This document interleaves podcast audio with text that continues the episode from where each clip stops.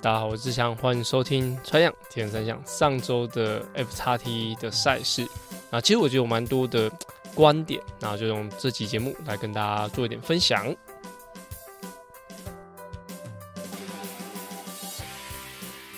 大家好，我是志祥，欢迎收听穿样铁人三项。穿样铁人三项主要在分享台湾及国际上铁人三项资讯。希望在节目里让大家知道，其实铁人三项没有这么困难，用对方法，人人都可以成为铁人。如果你在节目里听到对你自己有帮助的知识，吸收到不一样的观念，节目也开启赞助方案，可以每个月订阅象征五十一点五公里的五十一元，支持节目持续更新。赞助连结可以点选节目资讯栏。好，FXT，我觉得对于每一个在台湾有比过二六的人来说，我觉得他算是。好像对铁人重新点燃了一个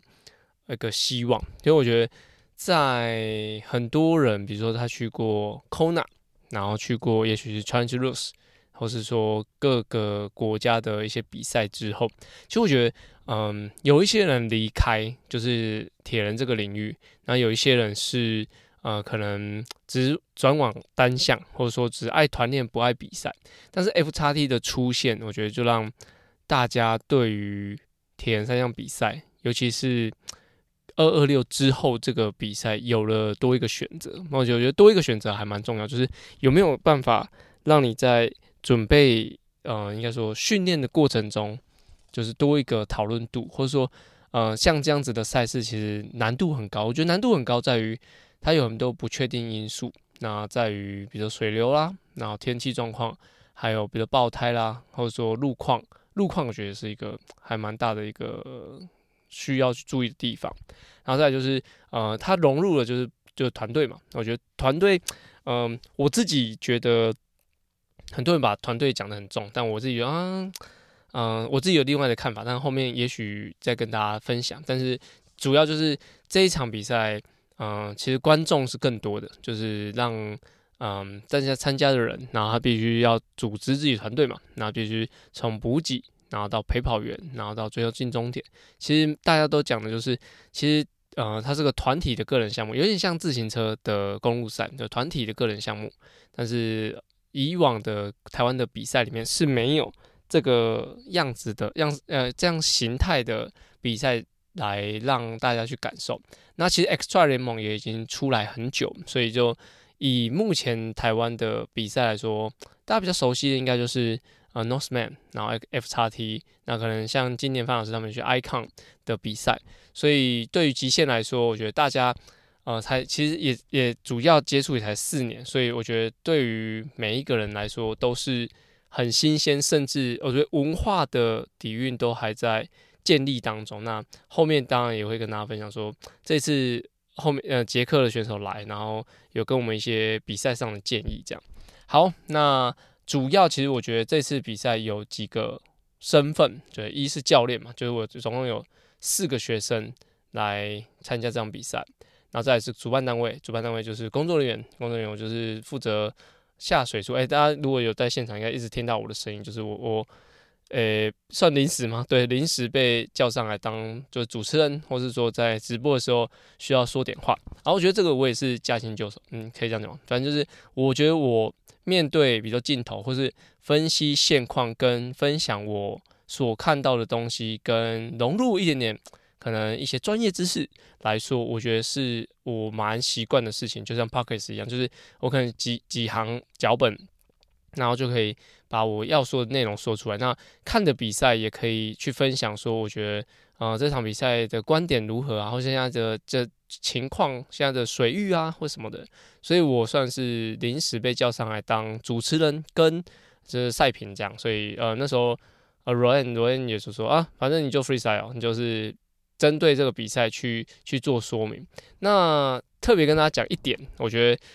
是我一开始就做的不好的地方。那我不确定，就是这个选手有没有听到？就是呃，一个选手他其实这场比赛我们八十五个选手参加。那一开始的时候，其实就有一个选手他状况不是很好。那那时候我手拿着麦克风，啊，其实我知道他号码，然后我就当下我就念他的号码，说：“哎、请他的家属请来，就是陪伴他一下之类的。”但是那时候 Jovi 跟我讲说：“哎、那个上岸了就让他离开就好，就是默默的离开就好，就不要再用广播去去说他。我自己当下其实我觉得我好像被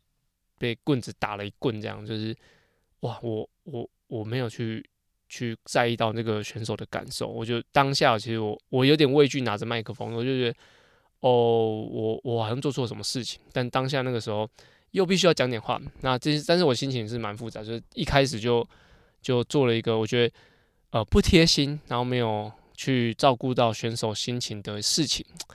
可能我一开始觉得，呃，这样子的的情况，比如说啊，他是不是有点身体状况？他的陪补给团队赶快过来协助他或干嘛？当下是这样心情，但是就比跟我提点的讲说，哎、就让他自然的离开，因为也许他他讲的很少，他说就让他自己回去就好。但是我听得出来这句话是，哎、也许他准备很久，但是他可能失常，或者说他其实不想让大家知道。他有这样的情况，所以我当下我觉得，如果再给我重来一次，我必须要去好好面对这件事情。这是我担任一个当下的 MC 哈，就是呃主持人来说必须要知道的事情。然后在中间就是持续的在呃协助赛事嘛，就是直播啊，干嘛干嘛，有的没的。那最主要其实，在比赛过程中，我是还蛮激动的，对，因为我总共我刚刚讲过四个学生参加。这场 fxd 的比赛，最终先跟大家讲，这些最终最终结果是一黑一一白，然后一个金马管制点，然后一个单车 DNF。那我自己觉得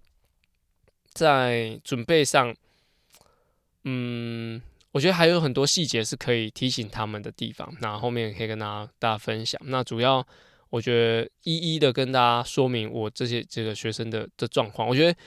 嗯，我目前问下来，就是 FXT 这场比赛，他就有大概一半的人是失败的嘛，就是没有完成比赛，因为八十五个人参加，四十一个黑山，四个白山，等等于有说有啊，大概四十几个人是没有骑到，呃，没有跑到步的，没有准备跑，只有铁人两项这样。所以在进行的过程中，就我我从每个学生的状况跟大家分享，那。为什么跟大家讲说就是失败率这么高？是因为其实我我知道每个选每个教练，我们知道知名的几个教练，他们手上其实都有挂一些要比 fxd 的选手。那我自己觉得我的胜率算低啦，对，一四个人只有一个黑衫一个白衫，那胜率我觉得算低。那其他我也有听到，就是也许有三黑一 DNF，然后一 DNF 一个黑衫之类的，就是呃一些搭配组合。那我必须要讲就是。即使是这么有经验的教练，那他在提醒大家之后，我觉得，嗯，当下其实我我我对于这四个选手，就我自己是四个选手的的想法是，我一定要让你们全部都黑衫。当下我我应该说，我所有准备的内容全部都要让你们是黑衫，但是中间有一定有很多很多过程。那我也希望这些都是我有看得到，然后我可能能够给予知给予嗯专业知识的地方。所以在我知道有蛮些蛮多知名的教练，他们有一些中意的的选手，其实 DNF 的时候，哦、我觉得这样子好像有点追，不是在追求优秀，就是啊，我好像比烂，就是啊，你一个我也一个，那都有人没完赛，好像，嗯、应该就怪在大会上面。就是如果我我是以这个这个项目，比如说以以像像当一个职业来说，我觉得，嗯。我必须要这样才有办法走久一点，但是以单场赛事来说，我非常愧疚于我没有完成的的学生上面。对，就就是这是我担任一个教练，我觉得心情很复杂的地方，就是呃，我必须要去接受我的失败，然后又要去继续走下去。就因为像因为像刚刚讲那个麦克风的情况，就是我刚刚宣布了一个选选手他上岸，然后我觉得做错事，但是。我必须要拿着麦克风继续继续讲下去，然后就我觉得现在的心情很像，就是刚刚讲一黑一白，一个金马隧道，一个是单车有点状况，然后没有完成比赛，所以我简单跟大家分享一下他们的一些内容。那其实，在单车的时候，其实有一位选手，他在去年其实就已经发生一样的事情。那我们我自己目前听下来，其实他有像吃了高山症的药，然后自己有点换气换气过度。然后有点换气，吸不到气，这样子呼吸困难。那两次都是在单车的时候就结束的，结束比赛，这样就不是说被关门，他是自己玩，自己没有完成，自己把它放弃，就是呃真的不适合继续比赛的情况。那其实从去年结束之后，其实就这个情况嘛。那我就觉得很可惜，然后呃想说持续加强。那时候还知道就是二零二三年今年还会再举办比赛，所以我就呃我们开始紧锣密鼓的继续的训练，然后继续准备。但中间他还去开刀，就是因为脚受伤，就我觉得可能之前就有点不舒服，但是到后面训练量累积的时候，就让脚的状况爆炸，然后他中间去开刀。开刀的一些情况，然后到复健，到可以骑车，到可以跑步，到我觉得这场比赛他也许有机会的的的情况下，然后我在开车的过程中，就是已经上岸游泳上岸，全速游泳都是用全速完赛嘛，就只有一个没有完成，然后所以我的四个学生都是用全速顺利完成，然后他们在单车的时候，这位学生他就没骑几公里，然后就是遇到一样的情况，其实我。我当下非常的懊悔，我觉得非常的可惜，因为我们已经努力了一年多，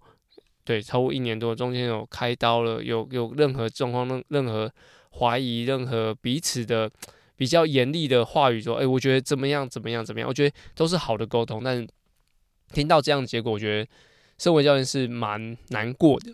好，那。就是目前还是知道是呃，大家知道就是赛事的部分是不会继续举举办嘛，所以我觉得嗯、可以把长把把目标放长远，也许还有后年，或是说也许在其他的情况下还可以参加这种这样子类型比赛，让我们该完成的事情完成。一个心挂在那里也不好，所以目前这个学生的状况是这样。那第二个就是在金马管制区，其实金马管制区。关掉了，我印象中有二三十个选手，我印象中有二三十、二三十个选手，其中一个就是我这个学生，他还是单车的时候他被关门。那中间分析了几一一些些之后，我觉得有几个学生的状况都是，啊、中间的补给点有自己跟团队的时间其实没有抓稳，所以就在休息上我觉得耗了一点时间，然后在单车的配置上也有一些可以再做一点调整，所以。在金马管制区遇到这个学生被关门，我觉得很可惜。尤其是我在中间几段，其实在呃他的单车的状态都有在完完成的边缘，但是最后还是在在金马管制区这边被我就遇到，因为我就负责这边关门，我自己亲手把我的学生关门关掉，就是。非常难过啦，然后也也知道一些问题，那我们赛后也有做一些分析跟讨论，就希望也是可以在下一次比赛的时候是有更好的发挥。如果有下一次比赛，就是现在检讨都很尴尬，就是你你到底应该要就是检讨到下一次二二六的其他的比赛，还是说检讨这一场比赛在下一次要办的时候怎么样怎么样？所以就呃，主要我觉得啊、分享这些失败案例，也许你是一样在听。比赛，不论你是完成的、没完成的，或是你只是观众、听众，或是吃瓜群众，那我觉得就是可以当一个分享，因为觉得，呃，我自己讲啊，我觉得失教练要把自己失败经验讲出来，我觉得是很大的勇气。那我觉得讲出来没有什么不好，而且我也很我很坦然面对这样子的失败。那但是我我我绝对会比学生更加懊悔，就是那个懊悔的心情是觉得。我我不会觉得说他不够努力，是我自己有没有把我该做的事情做好。好，这是在金马管制区关的的第二个学生，然后第三个学生白山嘛，他就是至少有过金马管制区。然后他等过来的时候跟我说：“耶，我终于准时过来。”我想说，哇，这个口气看来是跑步是没什么问题，因为在去年的时候，所有进 T2 的人都有穿上黑衫，所以我自己也是蛮有信心，觉得他已经过了金马管制区。那他也可以顺利的完成比赛，但是他在呃进了跑步的项目之后，开始呃状况一直一直不好，就是一直跑不起来，然后到后段应该说有一些要往离山的下坡，他都跑不动，然后最后上坡的时候，因为陪跑员开始，然后开始一直赶啊，一直推啊，应该没有没有推啊，没有推，一直催促着他要往前进这样子，所以就又赶回一点时间，最后在五岭的位置是。落后了应该十二分钟，十到十二分钟的时间，然后被关门，所以就他是目前穿上白衫里面走最远的，对，白衫里面走最远。我知道大家知道前几集有讲到，就是郭嘉琪嘛，郭嘉琪他是在小风口的时候那边被关门，然后因为身体有些状况，所以没有办法继续进行，所以就以这个学生他是在武岭的管制点被关门。那这个位置我，我我其实我我。我就是负责这地方管，我我关门的地方蛮多的，就是金马管制区，那跟下水处跟呃五岭的停车场，所以我在知道他是最后一个选手还没有过来管制区五岭的时候，其实我就往下走，就是因为也只剩他这个这个这个选手在，就是往下走。我觉得不论是我早一点遇到他，或是说不论是他真的不行了，我至少呃提醒他说，假如还有时间内赶快跑起来干嘛干嘛的，就是。但是后来我们大概走了，我大概走了六七分钟才遇到他，所以他在走走回来的路上，其实已经超过那个时间。就当下很复杂，就是我知道他已经跑不动，也没动力了，要也不知道刚才讲什么，只能跟他讲说哦，现在关门了，但是我可以陪你走上去，就是走上去到五岭的停车场。那也他也知道他的状况如何，就是蛮可惜啦，蛮可惜。就是但是我们在讨论的过程中，就是这过程再给你。一百次的选择，一样的累感，你能不能够就是迈开脚步跑起来？我觉得这是个很大的挑战啊！甚至这一百次选择，每个人可能都会选择一模一样的一百次的失败，也有可能这只是当下的选择，或者说，也许就是准备赛事要更有经验，这样就是蛮多的失败累积才有办法造就成功嘛。那这次的五岭的关门点，我觉得。在关门的当下，那种可惜的的感觉，没有比金马隧道来的多。就是他会觉得，会觉得啊，五岭其实他对我来说啦，他已经算是基本上完成一个比赛。那对我来说，已经基本上完成比赛，只是说你的终点不是在敲钟的位主峰，你是在五岭这样。我觉得在五岭的话，已经是基本上九成的作战，我觉得都是没有什么问题，就是一些临机应变的的状况，把它改变好就好。那最后一个是在应该算配合半年而已，半配合半年的一个呃花莲当地的选手，嗯，那我觉得黑山是真的是我在每个管制区都看到他的身影。那在每个管制区，我至少都看到他有十五二十分钟以上，所以其实我我觉得蛮稳的，加上有 GPS 的追踪，我觉得都蛮稳。然后中间有个小插曲是，我们从下水处要一直往。就是山上的方向骑，然后看到山上方向开嘛，然后看到这个选手他他在骑，然后我们的人就是因为还要躲后面的车子啊，干嘛，有点开到他开到那个人行道的的那个机，应该说单车道的位置，有点挡到他的路，所以他一开始的时候不知道这台车是干嘛，他就很眼神很杀的看着我们，然后后来就是。呃，其他车子开走之后，我们才摇下车窗说：“哎、欸、哈喽，是我啦，不要带，不要不要那么生气，没事没事。”他才说：“哎、是教练哦，啊，哦，以为怎么了嘞？就是，呃，一开始小插曲，一开始我们差点被他撞到，然后影响到他的配速，然后被他凶了一下，最后打开窗户说：‘哎，是我啦。’这样就也可能让他心情也比较好一点，就不管在路上遇到三宝这样，然后在每个管制区。”其实我我遇到我的学生，我都好想要抱抱他们哦，但有些是女生啊，但是不适合抱。但是有些人，我就觉得，哦，好想要抱着他们一下，因为，嗯，我知道他们努力的的过程有多少，然后，呃，我对他们期待也是非常非常高，所以就真的被我抱到，应该就是只有穿黑衫这位这位学生，所以就，诶，其他两其他被关门的人就没有没有真的抱到，或者说他是女生，不好意思抱这样，所以。在这一场比赛，以前面讲了这么多哦，十几分钟都在讲一个担任教练的一个心态。我觉得，我觉得以目前我听到就是失败率来说，就是我算高啦，就是失失败的算多。但是我觉得每个教练他身上都有不同的呃案例可以跟大家分享。但我我觉得只以前的教练可能都只讲好的吹嘘吧。但我觉得把不好的分享出来，会让每个人知道说，哎、其实。呃，这个台本本来就是穿向田三，就是要分享田三项的各各个知识。我觉得失败案例也讲，成功案例也讲，所以就是可以让大家都可以知道这个比赛中，就是大家是怎么面对这个赛事的。好，这是以一个教练的身份来跟大家说明。那接下来就是会用用一些啊、我目前用工作人员的角度来看到的一些赛况。那我自己觉得，就是这一场的游泳真的是比较好游，就是我的。呃，不论是申燕，申燕在去年的时候游泳是大概一个小时，然后今年是有五十五分左右，所以快了五分多钟。然后这次明显嘛，就是关门除了有一位选手不身体不舒服以外，不然的话就是全游泳的选手全数都上岸这样子。所以在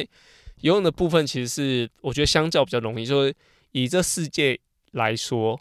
我觉得在第四届真的是让大家有个很好的开头。好，那在其他的项目，其实呃有一点就是我刚刚讲到，就是捷克的选手 Peter 他有讲到说，其实在国外的比赛里面，就是闯就是红绿灯这件事情是需要被严格控管的。对，那我我也知道，就是在选手群组里面有人针对这个去做检举，我觉得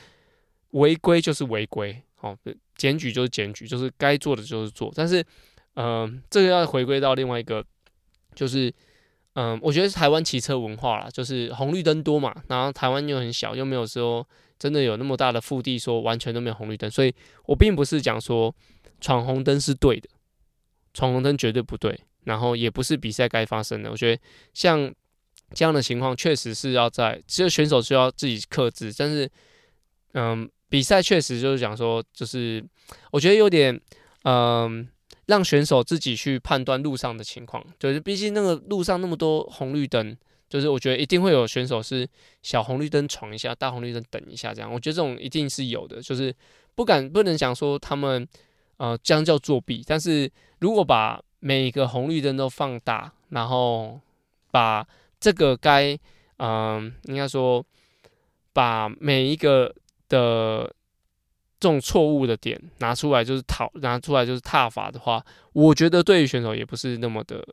不是那么的公平啊。毕竟他们呃比赛的当下也不知道谁有闯谁没闯，然后你能够怎么样？所以我觉得，如果是呃接下来比赛，像是应该说他们呃杰克的 Peter 想说要有让比赛要有更高层级的的展现的话，应该是全面性的不能够闯红灯。我觉得我也支持这个这个看点，所以就希望。哎，目前不知道我们下一届啊，反正就假如下一届的话，就是所有选手停下来等红灯，然后等完，然后再厮杀这样子，然后呢，这被检举的哦，可能就是会有什么惩罚之类的这样。但是呃，我另外要讲的就是，蛮多的违规，违规吗？或是疑疑似违规？哦，不论不不管是真的违规假的违规，我觉得蛮多都并不是选手自己的意识。比如说他想要检举，选手哪有空啊？选手他骑车在跑步，哪有空拿手机贴文说现在要检举谁的，检举谁？但是很多加油团，就觉得就很很爱化修吧，就是哎、欸，为什么别人怎样怎样怎样？就是微微的一些小小的瑕疵，因为我觉得那个瑕疵，嗯、呃，你要真的要这样这么斤斤计较，其实每个人都没有都绑手绑脚，真的没办法比赛。那如果你要把这个瑕疵归咎在比赛胜负上，我觉得。这个就超级没有 sense，就是你的胜胜败，其实我觉得蛮多时候，蛮多时候都是在于能力，都不是在于你现在这个，呃，你这个线有没有停，那个车有没有停在线里面呢？然后你这个在骑的时候，你你要起步的时候，你有补给有没有推你啊？这些我觉得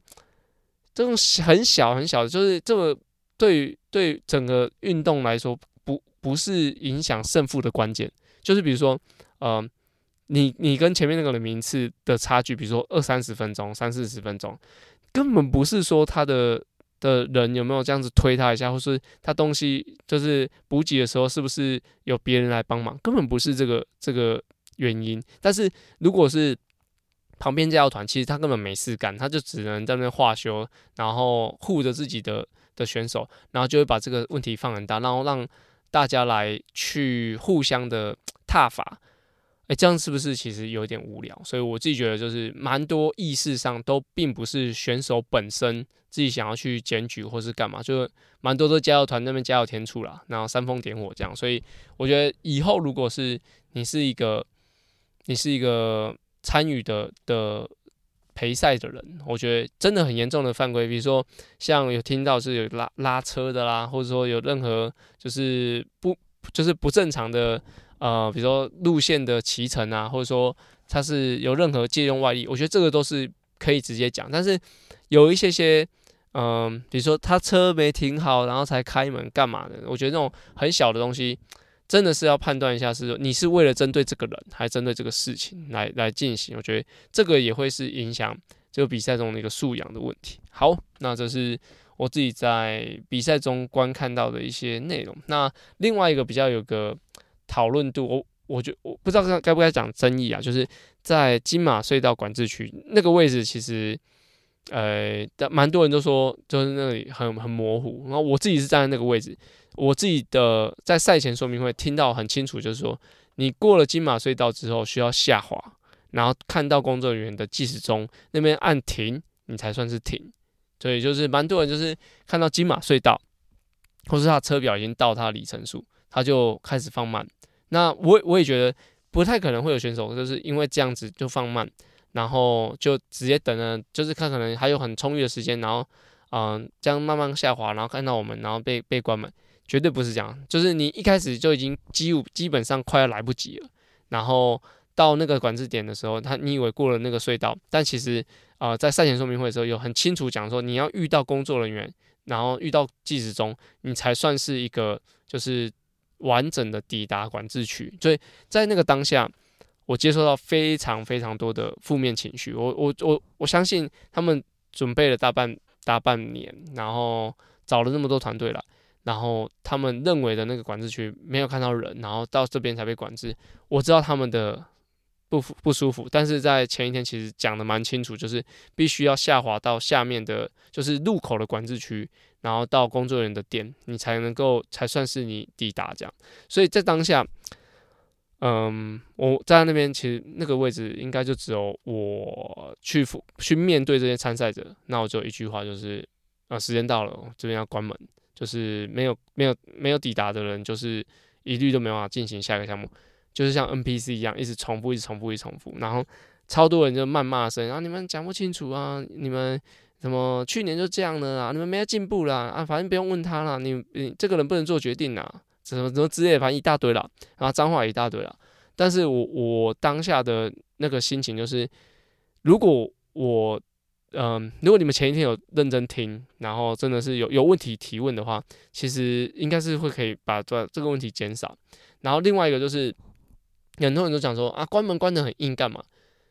诶、都已经比 F 叉 T 了。如果我关门关得不够硬的话，那你们那些拿黑衫的人有真的有价值吗？所以我就觉得当下我就就只我就除了讲说关门时间到，第二句话就是应该说第二个有讲的话就是我这边关门关的关的很准时，你们才有完赛的意义。我觉得我真的这么觉得，就是我关门关门关的准时，我们才有完赛的，你们才有完赛的意义这样。所以在这个时候，就是当下其实是呃很难受啦，我觉得很难受。但是诶、欸，我也不知道为什么派我去那边，可能会我我就是被交代任务，就一定要把它完成这样。当下的比赛的时候，所以就如果之后要再坐这个位置的话，我可能会再提醒一下说，确确定一定要下滑或是干嘛，才能能够嗯确保自己不会被关门这样。好，那。再来就是大家都知道，就是明年的 FXT 它确确定会暂停一年，然后有很多的说法，比如说，嗯、也许是赞助商啊，有很多赛事的举办的困难度啦、安全性啦，然后在嗯进行比赛的时候，一些对于 Waypoint 品牌来说，它的意义是如何，所以 Joby 它也是有很多的考量，也许它不确定，它后面还会再再有一些。说明，但是目前听到就是不会有下一届，目前不会有下一季。他就想说，就像影集一样，第一季的四集演完了，然后他会再重新定位一下目前的情况，然后在后面再跟大家讲说举办的的状况如何，或者说会有没有有新的路线呢、新的赛事、新的事情出现，然后让让让大家去重新的让团队组织起来，然后让大家来。增加挑战的机会，这样，所以就是目前 f x d 的现况，应该都讲到，就是我以教练的身份嘛，工作人员，然后员工的身份，然后另外一个，我觉得如果是一个参赛者来说，我觉得这场比赛，我会不会比想比哦？其实我太太前几天有问过我，就是说，诶，如果你要比的话，你要找谁当陪跑员？然后我当下，其实我我一直觉得有一个，嗯、呃，一个。状态或是一个态度是，就像茂第一届的茂哥，他找他儿子当陪跑员，所以他拿冠军。但我觉得这种补给团队有时候，嗯，真的是要到这么的依赖吗？我自己觉得，就是如果极限赛事的话，我如果是我自己要挑战，我会觉得，呃，反正我就找我太太陪跑，或是我我我就背我儿子陪跑，这样子好像也可以。就是也也许就是我我觉得我有点反骨吧，就是会觉得说，呃，大家都讲团队团队的功能怎么样？那如果说我自己就是把我我就准我就我太太或是我，太太跟一个朋友，然后他们。他们去，他们把我东西载上车，然后我自己把东西先分好，然后我就游泳上岸之后，我就自己脱防寒衣干嘛，然后把东西收一收，然后然后放上车，然后就骑脚车，然后上上山之后，反正我二十一点五 K 我也不要陪跑员，我就自己跑，跑到三十六 K 的时候，我儿子是我的陪跑员，然后就把背着我的儿子，然后一起跑上山，听起来蛮屌的。就是如果是一个参赛者的话，我我自己想完成的模式可能会是这样，就是呃，我会把自己的。能呃把团队精简，然后就是这样子的方式，不论成绩与否啊，但是我觉得呃玩出不一样的方式来来去感受一下这场比赛。也许我真的会累到不行，就是没没办法带着儿子往上跑，但是嗯、我觉得大家都。可能我就是觉得大家都讲团队团队很重要，然后我茂哥第一届不就自己硬干上去那么厉害，对吧？我就觉得这个精神是蛮厉害的。那当然能力也要到才有办法。所以我自己觉得，如果我是一个参赛者的话，这样子的模式可能是会，我是是我会想要追求的。可能也不用什么异地训练，就是平常把训练台踩好，然后把能力准备好，也许这样子去准备一场比赛，也会有不一样的风景看到。好，那这是我自己的想法。好，本期节目呢，啊就没有卡卡版的，主要就在跟大家分享 FXD 的一个内容。如果说，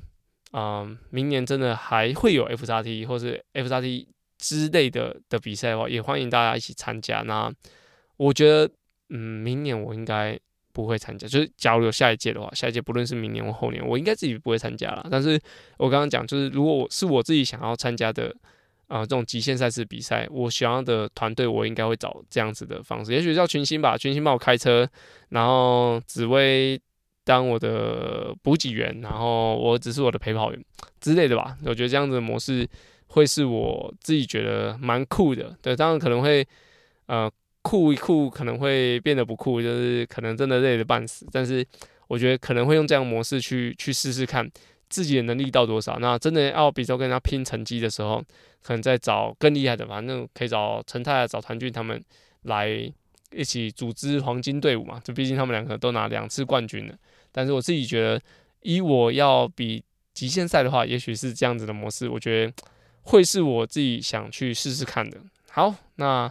本集就聊到这边。所有如果你有 FXT 的相关的问题，或是想分享，都可以到我的 IG。或者 Apple Podcast 留言哦，或是 Spotify，Spotify 我可能会比较少看了，但是都欢迎可以给我讯息，那分享一下你们的想法。那本集到这边，那有什么问题我们就下周节目见喽，拜拜。